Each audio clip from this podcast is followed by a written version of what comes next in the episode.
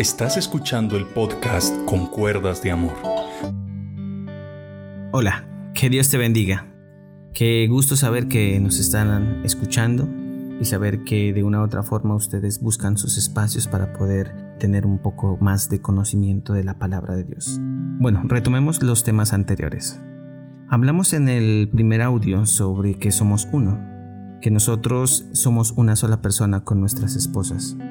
Hablamos de que el hombre cuando se casa se une a su esposa y ya no son dos seres independientes, sino uno solo. Entonces, como tal, todo lo comparte. Todo lo que se hace lo sabe el uno, también como lo sabe el otro.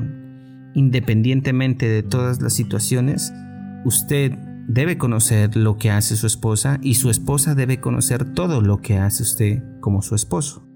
Ante decisiones importantes, los dos deben de estar enterados. He escuchado casos de personas que tomaron decisiones sin haber consultado con sus esposos y muchas de esas decisiones tuvieron un fracaso total porque no tenían la bendición, porque la cobertura también espiritual está en medio de la obediencia a la palabra de Dios. Antes, cuando estabas solo, podías hablar con quien quisieras, citarte con la persona con la que quisieras, a la hora que pues tú quisieras, porque estabas independiente, eras una persona sola. Entonces, cuando tomaste la decisión de unirte a tu pareja, entonces ya no puedes tomar esas iniciativas porque todo lo que tú hagas lo va a saber la otra persona porque ya no existe esa palabra que es muy común, que el enemigo la ha puesto en, en las familias, y es el tema de la privacidad. Eso no existe, eso es una mentira. En una pareja no debe existir la privacidad. Que la persona, que la pareja tiene su privacidad, que tienen sus espacios, sí, eso lo se cuida, siempre y cuando no vaya, no lleve a la persona a pecar, lógicamente que cada quien tiene un espacio para sus cosas, para sus temas, pero en lo que refiere a la privacidad, por ejemplo, eh, yo no le doy la clave de celular a mi esposa, yo no le doy la clave de Facebook, yo no le doy la clave de las redes sociales, de mi correo, eso ya no existe porque todo lo que tú hagas lo debe conocer esa persona. Si no simplemente, amigo que me estás escuchando, no te cases, deja que pase el tiempo, que todo eso, pero si no quieres acostumbrarte a ese tipo de cosas, mejor deja que pase un tiempo y tú miras allá, disfrutas lo que tengas que disfrutar, entre comillas, pero cuando te cases, cuando tomes la decisión de casarte, recuerda este audio. Recuerda que todo lo que tú tengas lo debes compartir con ella. Entonces, hombres, por favor, escúchenme. Y si tú quieres a tu esposa, cuídala, cuida a tu pareja, porque sea como sea, tanto físicamente como emocionalmente sea la persona, siempre para otra persona va a haber una persona que quiera estar en la misma situación que la van a envidiar, la van a querer tener, poseer, pero para eso nosotros somos los hombres que guardamos nuestro hogar, estamos ahí en la brecha. Entonces todo lo debes compartir. Y en las redes sociales eso es un aspecto que sí impacta poderosamente en la vida de las personas. Un estudio reveló que 28 millones de divorcios alrededor del mundo están asociados con problemas de uso de esta plataforma. Y esto, hombre, te genera una alerta tanto a ti como a tu esposa. La principal red social que genera conflictos está Facebook y la segunda más importante es WhatsApp. Entonces, para que tú no tengas esos inconvenientes con tu esposa, Hermano, el que nada debe, nada teme. Entonces, sé transparente, no busques lo que no se te ha perdido. Pero bueno, eso lo hablaremos mañana, que te tengo un audio muy especial para con tu esposa. Veamos lo que dice la palabra del Señor en la epístola de Primera de Pedro, capítulo 3, versículo 7. En la nueva traducción viviente dice lo siguiente: de la misma manera, ustedes maridos tienen que honrar a sus esposas. Cada uno viva con su esposa y trátela con entendimiento. Ella podrá ser más débil, pero participa por igual del regalo de la nueva vida que Dios les ha dado. Trátala como es debido, para que nada estorbe tus oraciones. Voy a repetir, trátala como es debido para que nada estorbe tus oraciones. Impresionante. Cuando Pedro dice que es más débil, o en otra versión dice vaso frágil, no está diciendo que la mujer es inferior en su carácter o que es más débil intelectualmente, ni que es inferior al hombre en el sentido espiritual u otros. Simplemente está recordando la verdad de que la mujer físicamente es más frágil y que debe ser protegida en todo sentido. Basado en estos versículos, Dios toma muy en serio, pero muy en serio, de cómo el hombre debe de tratar a la mujer. El apóstol sabía bien lo que es estar casado e instruye a los hermanos en cómo tratar a sus esposas, ya que sabía que esto era un elemento crucial en la vida de la iglesia. De aquí en adelante, todo hombre cristiano debe rechazar cualquier actitud de burla hacia las mujeres, jamás hacerlas sentir torpes, inferiores o tratarlas como si fueran objetos. Nunca deben forzarlas a, a sus esposas a hacer algo degradante o humillante.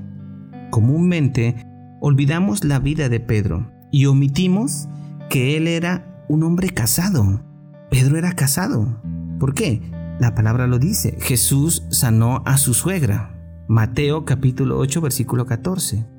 Y su esposa lo acompañó en su vida como misionero, que está en Primera de Corintios capítulo 9 versículo 5. Imagínense, entre paréntesis, que cierta religión toma a Pedro como un elemento fundamental de su religión y le pide a los miembros que van a servirle al Señor, que le van a dedicar su vida al Señor y que no deben casarse. Cuando Pedro, en su historia en la Biblia, nos dice que era un hombre casado. ¿No te parece paradójico eso? Bueno, pero sigamos con el tema.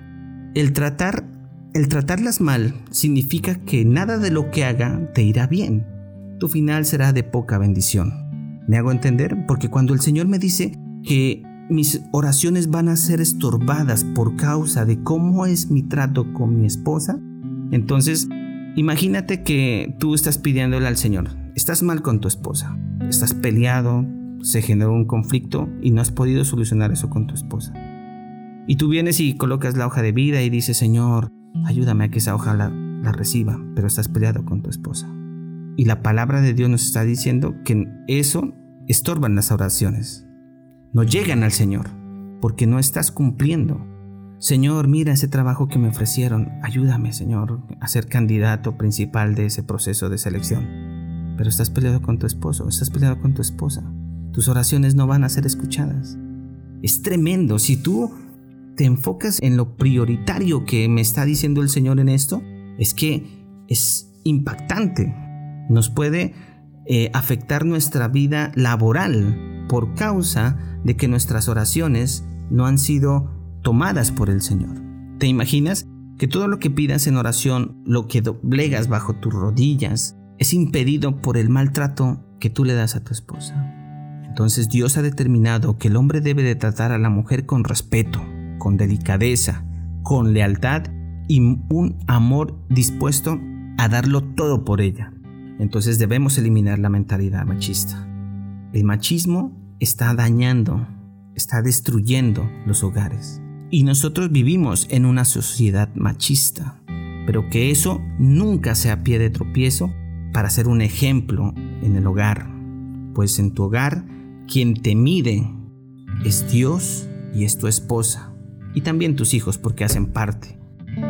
Dime, aparte de ellos, ¿a quién le debe importar? Nadie debe de importarle.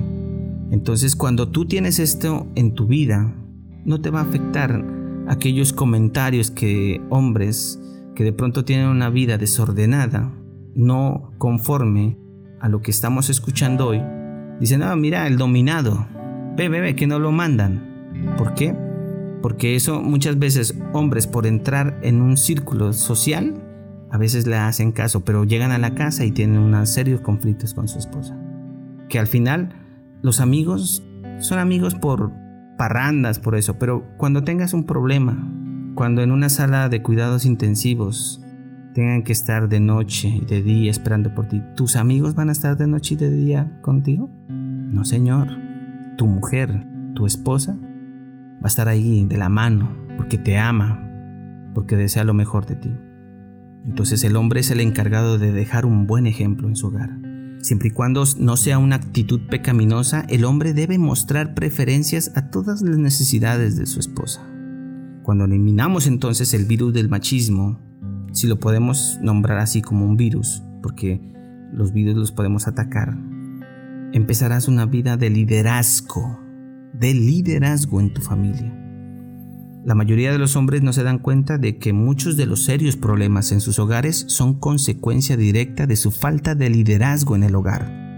No podemos poner en duda el liderazgo del hombre porque sería un concepto satánico, algo en contra de Dios. Tomemos un ejemplo. Existen mujeres que ganan mucho más dinero, hasta dos, tres, cuatro, hasta cinco veces más que el hombre. Escúchame bien, mujer. Si este es tu caso, debes recordar que tu vida laboral, donde dominas una serie de personas, donde dominas una serie de programas y de lo demás, eso es lo laboral. Pero cuando tú llegas a tu casa, a tu apartamento, abres la puerta, inmediatamente se cierra, entras a tu hogar y en el hogar todo cambia. Inmediatamente entraste a tu hogar y debes de hacer al hombre un rey para que tú puedas ser considerada una reina.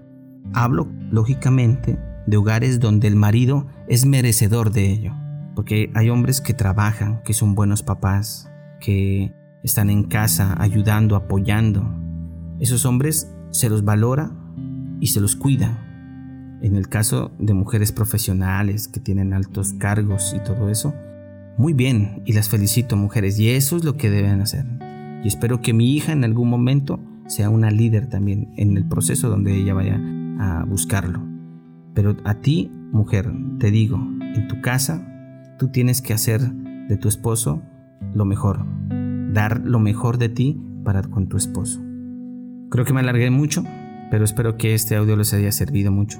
Mañana vamos a hablar, hombre, que tú me estás escuchando, de por qué debemos deleitarnos en nuestras mujeres. ¿Por qué no debemos buscar lo que no se nos ha perdido, teniéndole amor a lo que vemos en nuestras esposas. Entonces mañana continuamos. Que Dios te bendiga, que Dios te guarde. Ya sabes que debes compartir este audio con todas aquellas personas que necesitan de la palabra de Dios. Que Dios los bendiga. Si este mensaje te fue de edificación, comparte. Que Dios te bendiga.